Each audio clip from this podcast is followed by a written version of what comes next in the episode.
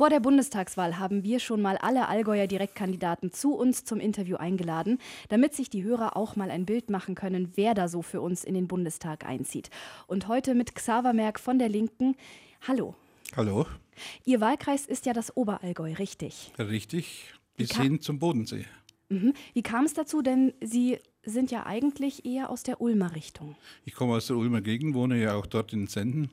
Ähm, ich komme aber aus Altusried, ich bin also ein Altusrieder sozusagen, habe dort auch in meinen jungen Jahren zweimal bei den Freilichtspielen zum Beispiel mitgespielt. Und jetzt ähm, wurde ein Kandidat gesucht oder eine Kandidatin für das Oberallgäu in meiner Partei. Und äh, da ich jetzt äh, etwas mehr Zeit habe im Ruhestand, habe ich gesagt, okay, wenn dann mit mir, wenn ich gewählt wurde, aufgestellt worden, dann tue ich mir das nochmal an. Okay, also ein gestandener Oberallgäuer. Angenommen, Sie kommen wirklich in den Bundestag. Welches wäre Ihr politisches Schwerpunktthema? Schwerpunktthema für mich sind die sozialen Belange, vor allem äh, Rente, gerechte Rente, mehr Rente, Altersarmut bekämpfen. Das Zweite sind die Arbeitsplätze, sind die guten Arbeitsplätze, sind die nicht prekären Arbeitsplätze, keine Befristungen, keine, ähm, nicht den Mindestlohn mit 8,85 Euro kann niemand davon leben, mindestens 12 Euro. Das sind die Hauptthemen, die bearbeite ich schon seit über 30 Jahren mhm. in Sie meinem Beruf. Mir im Vorgespräch ja auch schon verraten. Ähm, Sie sind sehr aktiv in Verdi gewesen und immer noch auch. Ja, ich war ähm, 20 Jahre, mehr als 20 Jahre bei der Gewerkschaft NGG, Nahrung, Genuss, Gaststätten, Sekretär und dort Geschäftsführer in Ulm. Und die letzten beiden Jahre Krankheitsvertretung nochmal bei Verdi im Fachbereich 8, also in dem Fachbereich, auch dem Sie angehören. Mhm. Ähm, was ist Ihrer Meinung nach das aktuell das wichtigste bundespolitische Thema? Das sehen viele anders. Für mich ist das aktuellste bundespolitische Thema ähm, die immer größer werdende Armut, Armut der Kinder, Armut im Alter. Mm, hier kann man nicht mehr zuwarten, bis irgendwelche Kommissionen irgendwelche Entscheidungen getroffen haben. Hier muss sofort gehandelt werden, damit wir die nächsten Jahre auch ähm, wieder anständige Löhne, anständige Renten und vor allem auch äh, für die Familien und Kinder anständiges Auskundeneinkommen haben.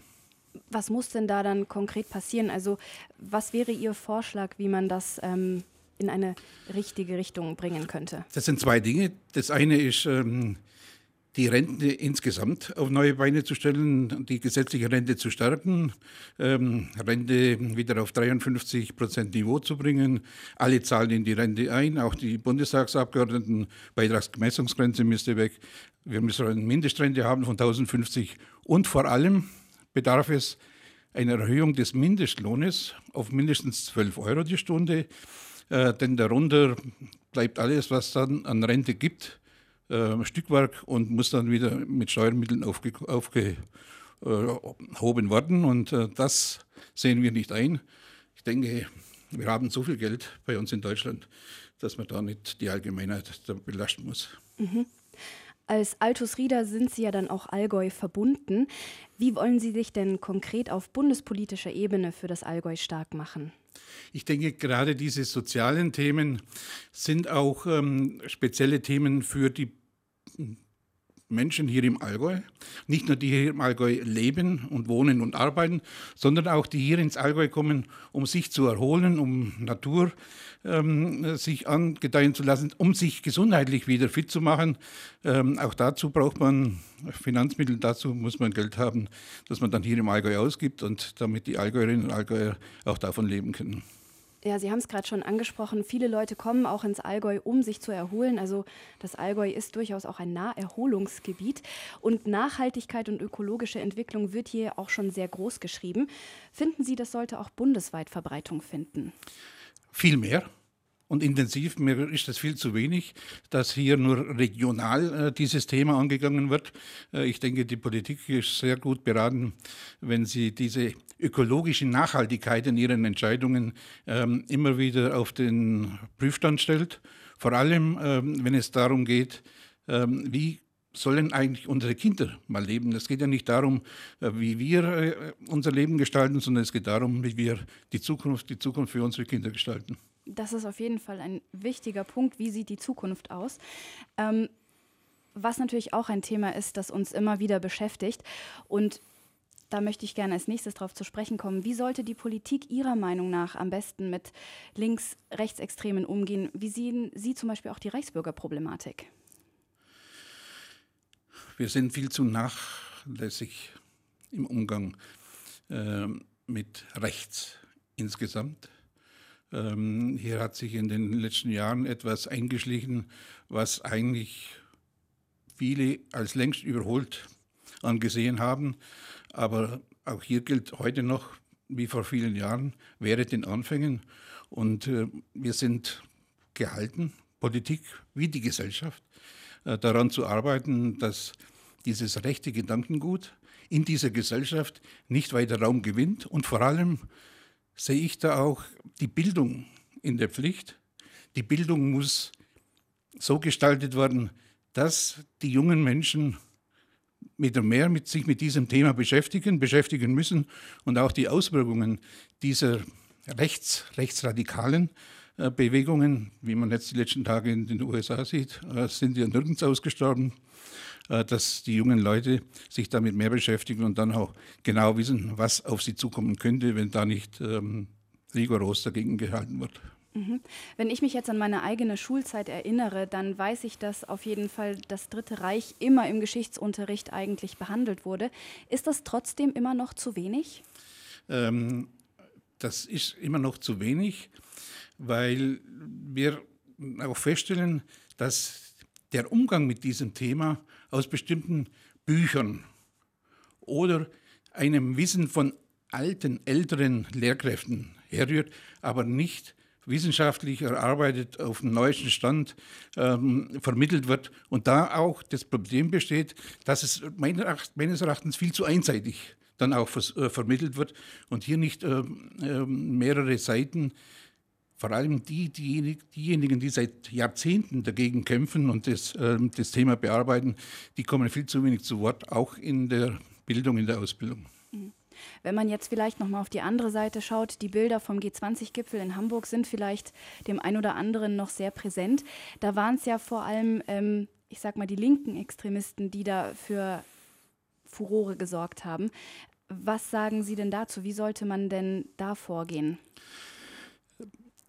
Gegen Extremismus ähm, links wie rechts ähm, muss rigoros vorgegangen werden. Allerdings muss auch geschaut worden, was für inhaltliche ähm, Forderungen stehen dahinter. Oder stehen überhaupt inhaltliche Forderungen dahinter? Oder ist nur die Zerstörungswut ähm, Vater des, der Entscheidungen dieser äh, Menschen? Auf jeden Fall, mein Problem ist, dass wir, immer wir als Linke immer darauf angesprochen werden, weil es heißt, die Linken, die Linksradikalen, wird mit, uns mit unserem Parteinamen dann subsumiert und suggeriert. Gerade eben komme ich aus, vom Infostand in der Fischergasse, äh, wurde uns auch das vorgehalten in ziemlich massiver Form.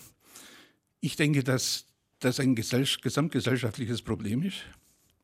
Ich denke auch, dass ähm, viel an der Politik auch liegt, die sagt, die Politiker sagen, wir sind gewählt, wir entscheiden und sind nicht mehr bereit, im Laufe einer Amtszeit oder Legislaturperiode Volksentscheide, Bürgerentscheidungen äh, durchzuführen, die dann ihnen die Entscheidungen abnehmen. Also die Bevölkerung wird degradiert zu einem Stimmvieh und dann sie, hat die Bevölkerung, die Menschen haben keine Möglichkeit mehr, Einfluss zu nehmen, direkten Einfluss zu nehmen auf die Gestaltung von Politik. Und ich denke, an der Ecke müsste man viel mehr an, anfangen und die Menschen wieder zu, also als erwachsene Menschen betrachten und dann auch handeln lassen.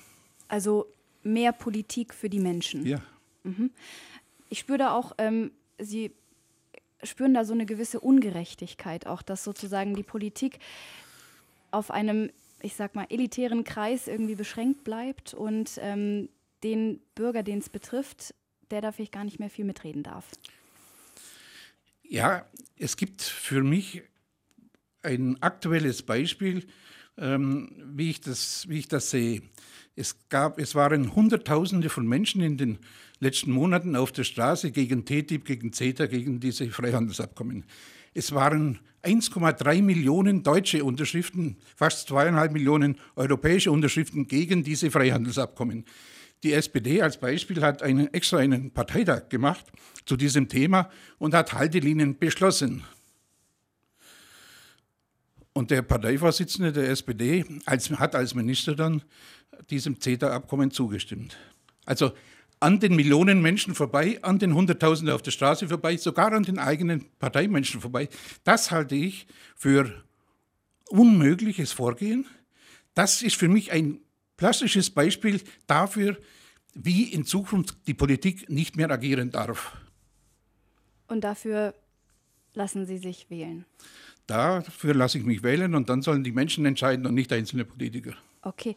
Ähm, ich hatte vorhin gerade noch darauf angesprochen, ähm, wie Sie denn die Reichsbürger-Thematik sehen. Das ist ja doch auch ein Thema, das immer mehr zur Sprache kommt und vielleicht auch immer mehr äh, Wellen schlägt. Wie sehen Sie denn dieses Problem? Für mich ist das ähm, mehr ein ähm, juristisches Problem. Ähm, und der Staatsapparat ist gehalten, hier alle Gesetze, alle juristischen Möglichkeiten ähm, in die Hand zu nehmen, die es gibt, und zwar in aller Schärfe und nicht so äh, laissez-faire, so, ja, komme ich heute nicht, komme ich morgen. Ähm, und dann ähm, muss das Thema natürlich gesellschaftspolitisch immer wieder diskutiert werden, aber zunächst einmal kann man der Geschichte juristisch äh, an den Karren fahren und das müsste die Politik dann auch machen. Okay, jetzt haben Sie einige Punkte schon klar gemacht, wofür Sie einstehen. Welche Koalition würden Sie denn dann eingehen oder komplett ausschließen? Ausschließen tue ich nur eine Zusammenarbeit mit der AfD oder mit, mit Rechten, wenn, falls noch andere Rechte dazukommen. Ansonsten bin ich ein Politiker, Kommunalpolitiker, äh, der mit allen Gruppierungen gearbeitet hat, arbeiten muss und auch in Zukunft arbeiten wird. Das liegt nicht an den Koalitionen, das ist nicht die Frage. Die Frage sind die Themen. Und da halte ich überhaupt nichts von einer sogenannten Ausschließeritis, sondern da kommen die Themen auf den Tisch und wer mitmacht, wo die größten Schnittmengen sind, die gehen zusammen. Also könnten Sie sich vorstellen, wenn Sie beispielsweise mit der CSU auf den gleichen Nenner kommen, auch da eine Koalition ja. einzugehen? Ich habe da überhaupt kein Problem mit den, auch ähm, in bestimmten Themen, wo wir uns einig sind, zusammenzuarbeiten. Ich habe nur riesige Bedenken, wenn das gehandelt wird, wie in der aktuellen Amtszeit im Bundestag, dass es Mehrheiten gibt, zum Beispiel auf der Seite SPD, Linke und Grüne, um soziale Themen voranzubringen und Grün und SPD alles, ab, alles niederstimmen, was an linken Anträgen kommt und dann jetzt in den Wahlkampf zieht und alles wieder hochzieht und sagt, das müssen wir ändern, das müssen wir, das müssen wir ändern. Das hätte man die letzten vier Jahre alles machen können. Mhm. Also es ist Ihnen wichtig, dass ähm, die Parteien gemeinsam an einem Strang ziehen und das bestmögliche Ergebnis erzielen. Ich habe 25 Jahre kommunalpolitische Erfahrung und ähm, das prägt einen dann. Das kann ich mir vorstellen. Ähm, wenn es Ihre Partei über Nacht plötzlich nicht mehr gäbe, für welche Partei würden Sie dann antreten? Für keine mehr. Ich habe ähm, 27 Jahre SPD-Parteibuch hinter mir, mit allen Mandaten, Wahlkämpfen, alles. Im Moment sehe ich da keine Chance. Und ansonsten sehe ich im Moment keine Partei, für die ich ähm, meinen Namen und meine Kraft und meine Zeit opfern würde. Okay. Ähm, welches Tier würde Ihre Partei am besten repräsentieren? Welches Tier?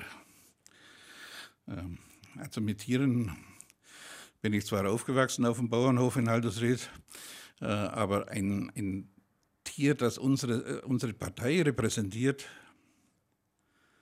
ähm, fällt mir jetzt im Moment kein sein, das prädestiniert wäre ähm, daher zu halten. Nee, das, das würde ich ablehnen. Ich würde es ablehnen, ähm, unsere Partei mit ein, irgendeinem Tier in Verbindung zu bringen. Mhm. Aber symbolisch werden ja Tieren oftmals auch bestimmte Eigenschaften zugeschrieben. Da kann man ja vielleicht, wenn ich Sie jetzt so reden höre, vielleicht ein, ein Rudeltier, das ähm, starken Zusammenhalt hat, könnte ich mir vorstellen. Wachsam, Wachsamkeit. Ein Tier, das wachsam, aufmerksam ähm, ist und ähm, nie im Rudel hinterherläuft, sondern immer selbstständig ähm, denkt und selbstständig äh, reagiert. Mhm.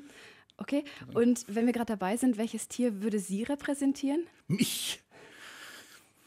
Ach, wenn ich jetzt sage, äh, ne, viele sagen zu mir, ich ähm, sei, würde alles so hören mit großen Ohren und würde etwas träge daherkommen, aber wenn ich dann ähm, emotional aufgeladen bin, dann hält mich nichts mehr. Ähm, suchen Sie sich eins aus. ähm, ich weiß es nicht. Tiere, das ist nicht, nicht meine, meine Welt. Ähm, Tiere und, und menschliche Eigenschaften miteinander in Zusammenhang zu bringen. Ich amüsiert mich dann, wenn manche versuchen, äh, mich ja, in der Richtung ja, zu bestimmen, aber nee. Es gibt Tiere, genauso wie bei den Menschen, da passen viele Sachen zusammen und dann sind negative Eigenschaften dabei, die verschweigt man dann ein bisschen. Das ist bei mir genauso. Sie lassen sich also nicht gerne kategorisieren, ja, merke ich schon. Nicht, nicht, nicht, als, nicht als Tier. Okay. Ähm, welche Sätze können Sie selbst von Politikern nicht mehr hören?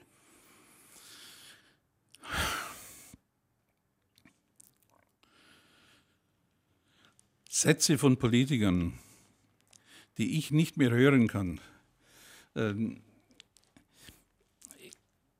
es gibt meines Erachtens keine, keine prädestinierten Sätze. Es, hier würde ich äh, wieder sagen, es gibt Reden, äh, Redenteile von bestimmten Politikern. Äh, wenn, ich, wenn der schon anfängt, dann weiß ich, was am Ende dabei rauskommt. aber bestimmte Sätze, ich will, will keinem Politiker absprechen, absprechen, dass er bestimmte Satz, Sätze oder Satzfolgen wiederholt. Ähm, es geht dann um Inhalte von einer, sag mal, von zwei, dreiminütigen Rede. Wenn ich am Anfang schon weiß, wie der Anfang, dann weiß ich, wie es am Ende rausgeht. Und das habe ich genauso, wie jeder andere auch. Ähm, mir sagt man das vielleicht nicht so oft wie einem Minister, aber ich kann alle Sätze hören. Ich höre zu. Das ist eine Eigenschaft von mir, aber ich kann auch äh, dann mich ziemlich aufregen über bestimmte Dinge und das immer wieder das Gleiche. Mhm. Ja, das Zuhören ist natürlich eine, eine gute Qualität. Das ist natürlich auch wichtig. Sie, ich höre daraus, Sie würden sich dann auch wünschen, dass vielleicht andere Politiker mehr zuhören und dann vielleicht etwas flexibler sind in, ja, den, in ihren Äußerungen. Ganz genau, ganz genau. Also wenn ich Bundestagsdebatten mir anschaue, anhöre, da hört, der, da hört der kaum noch jemand dem anderen zu. Da wird nur noch die eigene, das eigene Wollen, die, die eigene Vorstellungen wird artikuliert. Was die andere Partei sagt, was die andere Rednerin sagt, interessiert niemanden mehr. Ähm, das ist eine ziemlich schlimme Entwicklung. Äh, natürlich weiß ich, dass die Entscheidungen nicht im Bundestag im Hohen Haus fallen, sondern in den Ausschusssitzungen, in denen oft mehr Tacheles geredet wird. Aber trotzdem, ähm, die Bundestagsdebatten werden nach außen in die Bevölkerung ausgestrahlt und die hinterlassen dann immer einen bitteren Nachgeschmack. Mhm. Apropos Zuhören. Wir wollen ja unseren Hörern nicht nur Sie, Xaver Merck, als Politiker näher bringen, sondern auch ein wenig als Mensch. Darum möchte ich Sie gerne fragen, was wäre denn neben Familie und Beruf aus Ihrem Leben nicht mehr wegzudenken? Zurzeit ähm, nicht mehr wegzudenken. Die Suche nach, die Suche nach Ruhe, die Suche nach äh, dem sogenannten dritten Lebensabschnitt, ähm, bin in Ruhestand und in Rente. Äh, ich mache noch viel zu viel ähm, habe noch viel zu wenig Zeit. Also im Moment die Suche nach der Zeit, die ich hoffe, ziemlich bald finde. Als Direktkandidat dürfte das aber vielleicht nicht unbedingt weniger werden. Ja, da werden wir mal sehen, wie der 24. September endet. Ähm, und trotzdem weiß ich, dass es schon wieder Projekte gibt danach. Aber vielleicht es ein, liegt es in der Natur, in meiner Natur, dass ich nicht ruhig sein kann, ruhig sein darf und deshalb immer wieder neue Aufgaben suche. Mhm. Sie haben mir im Vorgespräch schon verraten, dass Sie heute wahnsinnig früh aufgestanden sind, um 4 Uhr morgens. Wie oft drücken Sie denn so im Normalfall die Schlummertaste bei Ihrem Wecker? Die brauche ich noch nicht. Sie wachen einfach so auf, ohne Wecker klingeln? Ich wache, ich habe schon, den Wecker stelle ich schon ein, aber ich habe den Wecker in den letzten zehn Jahren vielleicht einmal gebraucht. Ansonsten wache ich immer vor der Zeit, fünf Minuten, zehn Minuten vor der Zeit auf. Das ist eine innere Uhr. Ich weiß nicht, kann man sich das aneignen, aber ist so, auch heute früh. Mhm. Viele Menschen haben ja einen Tick. Ich spiele zum Beispiel ganz oft mit meinem Stift rum, wenn ich nachdenke. Welchen haben Sie denn? Das müssen andere bewerten und beurteilen. Das ist mein Problem. Ich, ich, ich beobachte mich selber selten, äh, ertappe mich ähm, selten an solchen, solchen Ticks. Habe ich bestimmt, mit Sicherheit. Ähm, aber Ihnen ist noch keiner negativ aufgefallen? Mir hat noch keiner gesagt, hör jetzt endlich mal auf, äh, irgendwie in der Nase zu bohren oder sowas, was ich nicht mache. Aber ähm, ich habe bestimmt irgendeinen Tick, aber das muss ich mal nachfragen. Äh, meine Freunde, die ich ähm, jeden Freitag treffe, heute Abend zum Beispiel, soll sie mir mal sagen, was ich äh, für einen Tick habe. Weil Sie gerade auch Ihre Freunde erwähnen, die kennen Sie ja wahrscheinlich sehr gut. Was wäre denn das perfekte Geschenk für Sie? Das perfekte Geschenk? Zu was für einem Anlass? Darf ich das noch fragen? Egal. Egal, einfach vielleicht zum Geburtstag ja, genau. oder einfach weiß. Ein Flugticket nach Kreta. Warum? Ich bin bekennender Grieche, jedes Jahr ein, zweimal auf Kreta mit meiner Frau. Ich habe dort Freunde, dort gefällt es mir, die Menschen, die Landschaft, die Gegend, schon seit mehr als 20 Jahren. Ähm, wenn, ich, wenn es mir die Zeit erlaubt, ähm, die Finanzmittel stimmen, hole ich mir wieder ein Ticket. Bei Ihnen oder bei den Griechen? Äh, bei beiden. Ich denke, ähm, bei den Griechen, äh, die sind selber nicht äh, schuld an der Situation. Und deshalb, ähm, ich sehe die Sache ziemlich realistisch. Ich habe ja politische Kontakte nach Griechenland, nicht wenige, und habe ziemlich intensive Meinungsaustausch. Und deshalb bleibe ich dabei, wenn es die Zeit erlaubt, Griechenland. Okay. Als Altus Rieder beherrschen Sie ja wahrscheinlich den Allgäuer Dialekt oder beziehungsweise den Oberallgäuer Dialekt. Welchen würden Sie denn noch gerne sprechen können? Also ich kann den Allgäuer Dialekt äh, nicht mehr, nachdem ich so viele, also nicht mehr richtig einzelne, einzelne Ausdrücke oder einzelne Satzfolgen, ja, aber wenn man mal 40, 45 Jahre ist, dann machen, gibt es da andere äh, Slangs, die da Raum greifen. Und deshalb, ähm, ich habe mir das schon oft gedacht, ich habe zu wenig darauf geachtet. Äh, aber in jungen Jahren ähm, ist das für einen jungen Mann kein Thema, sich äh, den Dialekt weiterhin zu beherrschen sondern ist man froh, wenn man ähm, in der großen, weiten Welt dann unterkommt und sich verständigen kann. Ich habe große Probleme gehabt, dass man mich hat verstanden am Anfang. Von hier nach Heilbronn, die haben da schon, die Franken haben dann schon komisch geguckt, was kommt jetzt da für einer? Hat sich dann auch gelegt. Die haben was gelernt, ich habe was gelernt. So haben wir beide was davon gehabt. Aber auf dem Weg dann so ein bisschen den Dialekt verloren. Verloren, fast. Mhm. natürlich. Jetzt seit über 20 Jahren in, in der Gegend Ulm. Ist ja auch nicht gerade der Allgäuer äh, Dialekt daheim. Man trifft da nicht so viele. Die sind alle weiter oben, weil von Ulm aus zum Skifahren äh, ist es viel zu weit. Also zieht man dann gleich ins Allgäu, wenn man dann das als seinen Sport hat. Ja, also Dialekt äh, ist für mich nicht mehr bewusst zu sprechen. Mhm. Okay.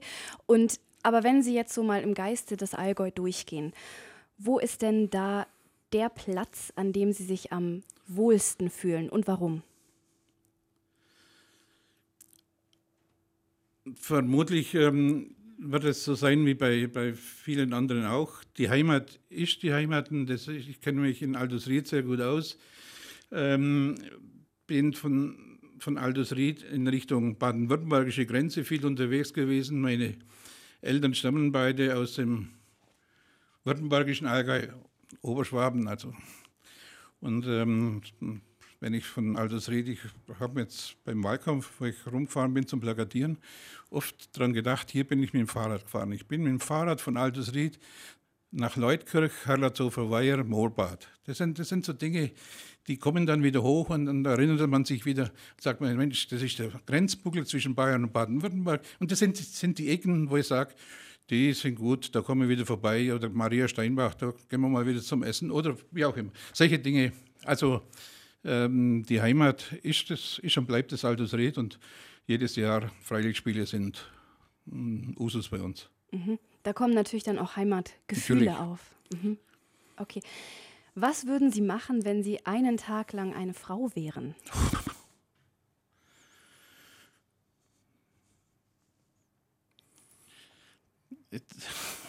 Was, was mache ich da? Sie sprechen mit einer, ich kann Ihnen jetzt ja, ja, keine ja, Tipps ja, geben. Fragen Sie mal, was soll ich da, was soll, keine Ahnung, keine Ahnung, wirklich keine Ahnung. Ich ähm, habe mir auch abgewöhnt, da große Unterschiede im, im, täglichen Leben, im Verhalten zu machen. Ich, äh, äh, das ist bei mir raus, äh, dass es da Unterschiede geben soll ähm, manchmal auch als Gewerkschafter jahrzehntelang für Gleichberechtigung kämpft. Das ist für mich nicht nur ein Reden Betriebs auf Betriebsversammlungen, sondern dann auch ähm, konkretes ähm, Leben und dabei bleibt es und da bleibt dann nicht viel übrig an differenzierten äh, Geschichten. Wenn ich eine Frau wäre, was würde ich den ganzen Tag machen? Ja. Äh, Mensch sein. Mensch. Für mich sind es Menschen. Jeder nach seiner Fassung glücklich waren. Ähm, muss jeder dann selber wissen, wenn wie er es gestaltet. Mhm. Und zum Abschluss, welche Frage würden Sie in diesem Gespräch auf keinen Fall beantworten wollen?